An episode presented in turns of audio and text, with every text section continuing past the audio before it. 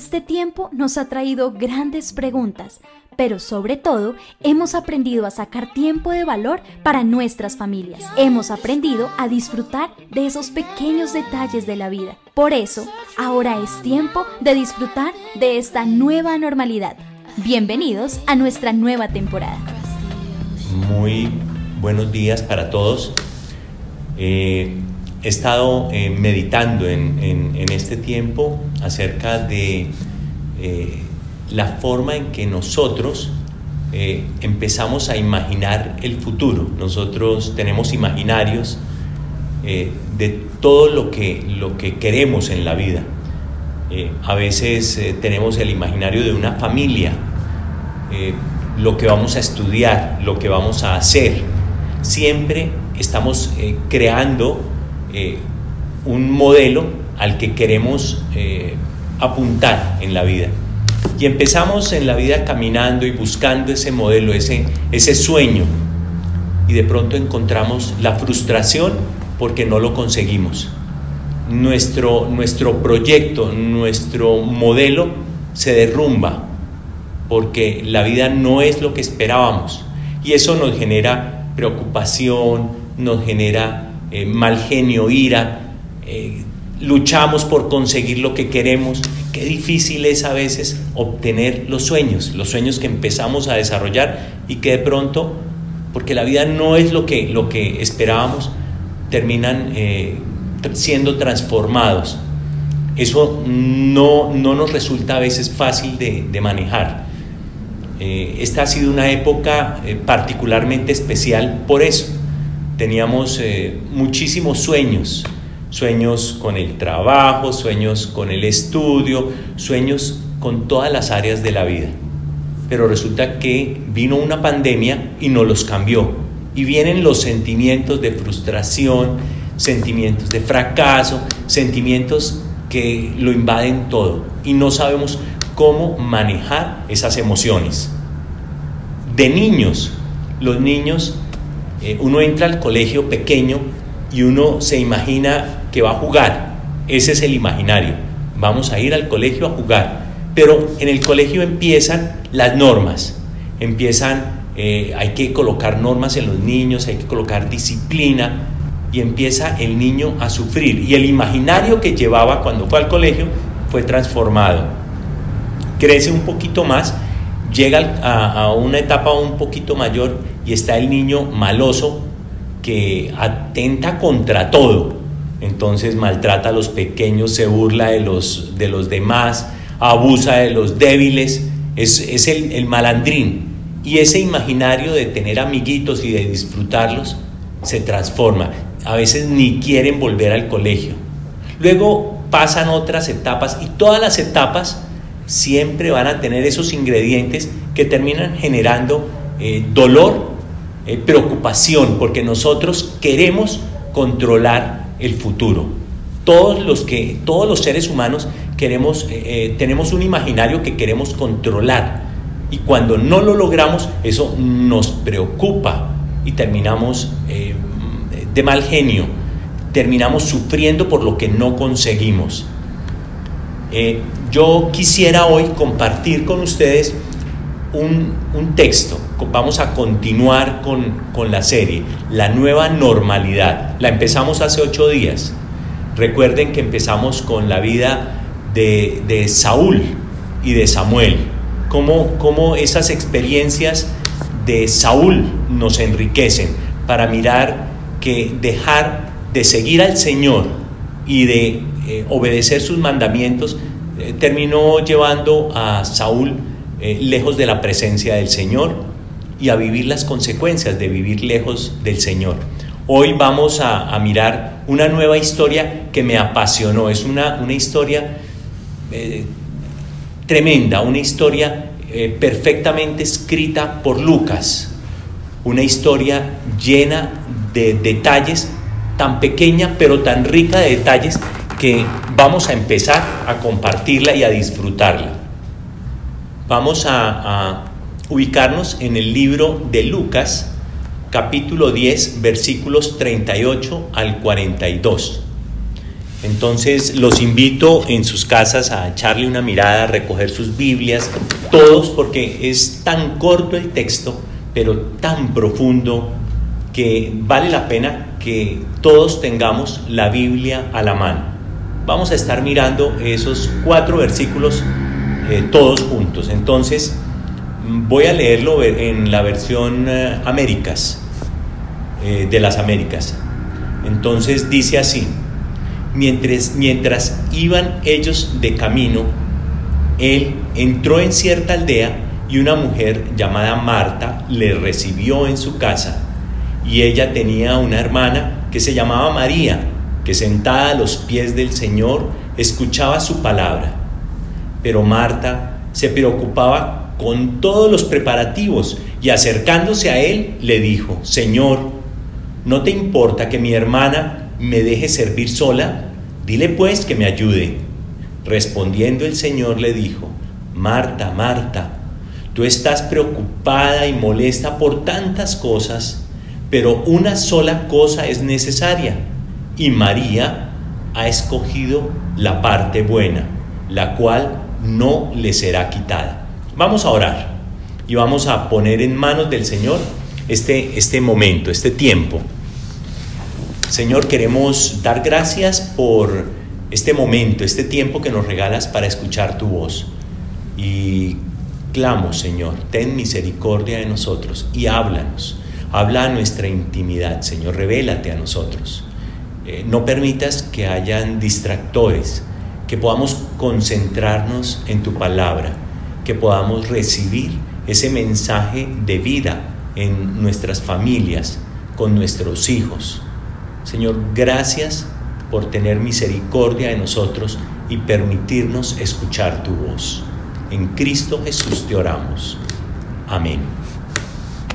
Ese texto me llama mucho la atención porque pareciera que Lucas, que es el autor, del, el escritor del, Evangelio, eh, hubiese tomado su cámara y pareciera que hay un grupo indeterminado de, auditorio. No podemos saber cuántos habían. Si habían 15 personas, si habían 20, eh, 30, no tenemos idea del número de personas.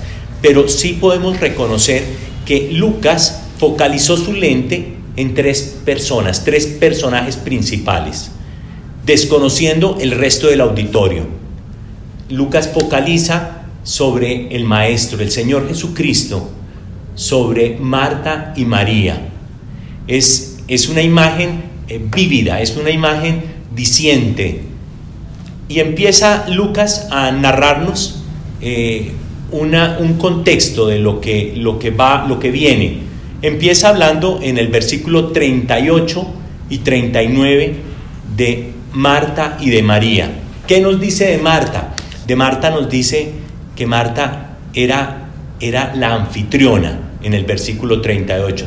Nos dice, Marta invitó al maestro a su casa. Entonces, eh, imaginémonos nada más las, las tareas en que estaba incurriendo Marta. Sea, tenía que hacer los preparativos. Entonces, seguramente se le avisó de antemano que había, iba a ir el maestro, iba a ir el Señor con sus discípulos, por lo menos. Por lo menos 15 personas habían en esa casa. Entonces tenían que tener el agua para lavar los pies, tenían que tener el agua para beber, eh, la cena, el vino, la casa arreglada. Eso era una tarea, Dios mío, era una tarea ardua, grandota. Obviamente Marta estaba tratando de que todo saliera perfecto, que todo saliera como ella quería. Ella quería tener el control de todo, que todo funcionara bien, normal. Y yo creo que cualquiera de nosotros tenemos un invitado a la casa, de pronto son, es una familia, tres personas, y queremos que todo se vea bien. Ahora, el siguiente personaje que hace el contraste es María. María pareciera un contraste fuerte. María simplemente dice que María estaba a los pies del Señor escuchando su palabra. Es un, contraste inmenso. O sea, Lucas muestra ese contraste y uno dice, pareciera como injusto, ¿no? Mientras la una está haciendo todas las tareas de la casa, la otra está sentada a los pies del maestro. Pero uno podría eh, mirar a María entonces con otros ojos, ¿no?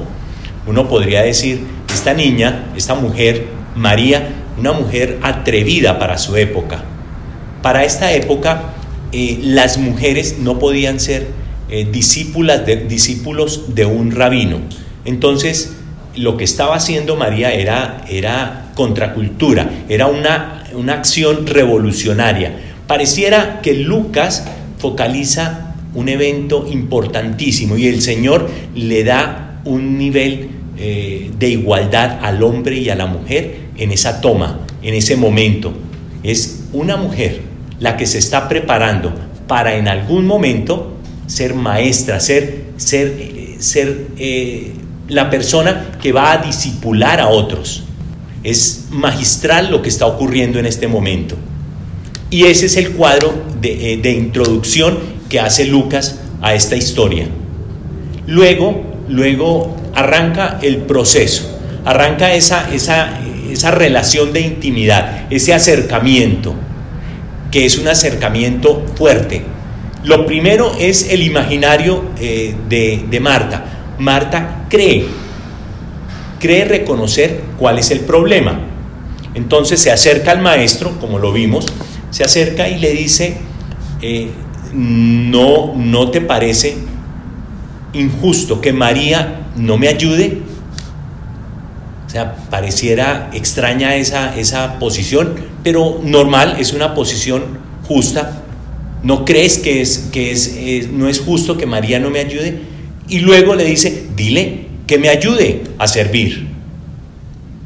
Luego eh, uno mira eh, eh, qué está ocurriendo en esta, en esta aparición de Marta. Se acerca al Señor Jesucristo. Cuando le dice estas cosas, llega preocupada, dice, dice Lucas, está preocupada por todo lo que tiene que hacer. Pero uno diría, es curioso, ¿por qué, Marta no llamó a María aparte y le dijo, ¿qué hay en el corazón de Marta? ¿Por qué no le dijo, María, cuando lleguen los invitados, vamos a, a servirles, vamos a atenderlos? Es curioso. ¿Por qué no la llamó aparte? Porque fue al maestro a, decirle, mira que María no me está ayudando. ¿No te parece que no está bien? Dile que me ayude. Vemos, vemos eh, también a Marta eh, en una actitud extraña, siendo una mujer creyente. ¿Por qué sabemos que es una mujer creyente? Porque en el capítulo 11 de Juan nos habla, capítulo 11, versículo 27, nos hace una declaración grandísima. Eh, le dice al Señor Jesucristo, tú eres el Cristo, tú eres el enviado de Dios. O sea, esa declaración que hace Marta al Señor Jesús es, es en medio de la muerte de su hermano, de Lázaro, si lo recordamos, eh, es una declaración poderosa. Está diciendo, yo sé quién eres, yo creo en ti. Era una mujer a la que el Señor Jesús amaba, a ella, a María y a Lázaro. Luego había una intimidad, había una relación de amor, había una relación de respeto y de fe. Pero, pero miren las actitudes. Yo veo esas actitudes de Marta y digo, curioso, ella lo primero que hace es eh, cuestionar, las, eh, cuestionar al maestro. Sea, ¿no te parece que es injusto que ella no me ayude? Está cuestionando lo que hace el Señor Jesús. Está diciéndole, no me parece bien lo que estás haciendo. Y luego le da una orden, dile que me ayude. Y pienso, pienso en Marta y digo, Dios mío, Marta es igualitica a mí. O sea, yo soy Marta. Soy Marta porque lo que yo hago normalmente cuando, cuando veo situaciones difíciles es lo que hace Marta. Le reclamo al Señor y le doy órdenes. Señor, yo te pido que sanes a esta persona. Señor, yo te pido que me paguen esta plata. Señor, yo te pido, o cuando ocurren cosas que no deseo, que están, que no entiendo, también, ¿por qué a mí? ¿Por qué me ocurren estas cosas a mí, que yo soy un creyente? Miren, miren que es, es muy extraño ver que las actitudes de Marta son las actitudes de cualquiera de nosotros. Somos creyentes, amamos al Señor, pero seguimos viviendo como Marta. Seguimos cuestionando lo que hace el Señor, seguimos eh, también eh, ordenándole al Señor. Es curioso, muy curioso. Ahora, eh, yo no estoy diciendo que servirle al Señor esté mal. De pronto no estamos hablando de eso, estamos hablando de la manera en que estamos abordando las circunstancias que se nos salen de las manos, sin reconocer que los planes del Señor son diferentes a los míos. Los planes del Señor para mi vida son mucho mejores que los míos. O sea, de pronto en el primer momento no alcanzo a verlo, pero con el tiempo, con toda seguridad, lo que el Señor tiene para mí es superior a lo que yo estoy esperando, a lo que yo estoy buscando, a lo que yo estoy anhelando, porque tengo mi concepción, mi imaginario de esa manera. Y enseguida el Señor le responde, el Señor le da el diagnóstico del problema que tiene Marta. Lo primero que le dice es, Marta, Marta, preocupada y molesta estás por tantas cosas ese Marta, Marta, ah, eh, evoca, evoca amor, evoca cercanía, pero también evoca, le quiero, te quiero, Marta, resaltar esto. Preocupada y molesta estás por tantas cosas. O sea, no era este evento, no era, no era, no era María el problema. Es la condición del corazón de Marta no es, el problema va mucho más allá. Miren que nosotros, yo por ejemplo, yo a veces me pongo a pensar en mis actitudes cuando quiero eh, tener todo bajo control, cuando quiero que todas las cosas salgan como lo tengo pensado, pero resulta que no me funciona como yo quiero que salga. Y de pronto eh, le echo la culpa a la primera persona que se me atraviesa y lo trato mal, después tengo que ir a pedir disculpas porque no hice las cosas adecuadamente. O sea, y pienso, pero yo, ¿qué me está pasando? O sea, ¿por qué me pongo de esta manera? O sea, resulta que no es esa situación, el problema es mucho mayor, el problema está en mi corazón. Son muchas cosas las que me están turbando, son muchas cosas las que me están preocupando y el Señor lo diagnostica. Pero lo más interesante de esta historia es que no solamente el Señor diagnostica el problema de Marta, sino que le da una solución. Y es una solución definitiva. Y el Señor utiliza una ilustración espectacular, utiliza la escena, utiliza a María. Es, quiero que tomemos ese, ese, ese versículo, el versículo 42, y lo miremos de manera intensa. Vamos a tomarlo y vamos a leerlo. Tómenlo en sus casas y leámoslo. Dice el versículo 42. Dice, mm, pero una sola cosa es necesaria. Lo primero que le dice el Señor como solución es, mire, no se necesitan todas las cosas que estás haciendo, Marta.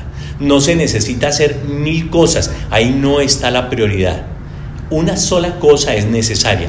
Primer elemento, un, una sola cosa se necesita. Lo segundo, y María ha escogido la parte buena. Ah, hay la oportunidad de escoger. María escogió, pero ¿qué escogió María? La parte buena. ¿Y qué era lo que estaba haciendo María? María estaba, estaba sentada a los pies del Señor escuchando su palabra, escuchando lo que Él decía. Tenía un orden claro, era una mujer con un orden absolutamente claro. Se sentó a los pies del Señor a escuchar su palabra. ¿Sí? Entonces, eh, tomó el camino, tomó una decisión y esa decisión era la parte buena. Y lo tercero, dice el Señor, la cual no les será quitada. Luego, ¿por qué no les será quitada? El Señor que está diciendo ahí, está diciendo, miren, todo lo demás que ustedes hacen, el trabajo, eh, el estudio, todos los esfuerzos que hacen, todo eso es pasajero. Todo eso va a desaparecer en algún momento. Lo único que va a prevalecer en el tiempo, lo único que es eterno, es la adoración. Estamos nosotros preparándonos para ser verdaderos adoradores. Eso nadie nos lo va a quitar. Eso va a permanecer con nosotros. Eso se va a quedar en nosotros. Entonces, ese, eh, ese, esa solución que el Señor le da a Marta, utilizando la ilustración de María, mostrando el acto eh, que está ejecutando María, que está haciendo, que es escuchar a los pies del Maestro su voz. Es una invitación inmensa, una, una invitación que nos permite reorganizar la vida. Cuando uno empieza a pensar, uno dice, claro, es muy razonable, es lógico. ¿Por qué no lo hice antes? Éxodo 20 nos dice, nos, habla de, de, los mandamientos y nos habla de cómo eh, el primer mandamiento es amarás al Señor tu Dios con todo tu corazón y a tu prójimo como a ti mismo. O sea, ese mandamiento nos invita a colocar a Dios en primer lugar. ¿Sí? Busca primero el reino de Dios y su justicia y todo lo demás te va a ser añadido. Claro. O sea, cuando yo realmente estoy eh, pretendiendo mil cosas en el mundo, cuando he tenido eh, un imaginario eh, totalmente diferente a lo que realmente el Señor tiene para mí, eso me va a generar dolor, me va a generar preocupación, me va a generar malestar. Claro, esas son las consecuencias de estar viviendo dentro de mi voluntad, dentro de mis planes y no colocando al Señor en primer lugar. Yo creo que lo que el Señor nos quiere mostrar hoy a nosotros es una nueva manera de vivir, es abordar la vida de una manera mucho más eh, simple, pero mucho más efectiva. Nosotros con toda seguridad vamos a llegar a nuestro destino si y solo si nosotros priorizamos nuestra relación con el Señor. El Señor lo transforma todo. El Señor, el Señor nos muestra un nuevo destino. El Señor guía nuestros pasos. Miren lo bonito de la experiencia de María. María en el capítulo 12, eh, seis días antes de la Pascua, eh, el Señor fue a, a Betania, a la casa de Marta eh, y María, y estaba junto en la, en la, mesa, estaba junto con Lázaro.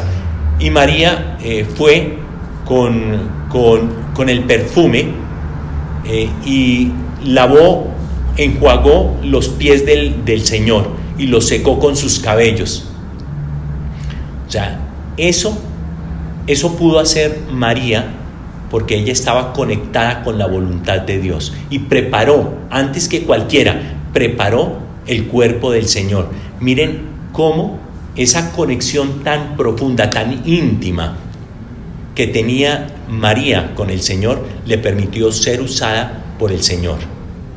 Yo creo que la mayor pretensión nuestra es disfrutar plenamente nuestra vida y no hay una manera diferente que estar conectados con el Señor.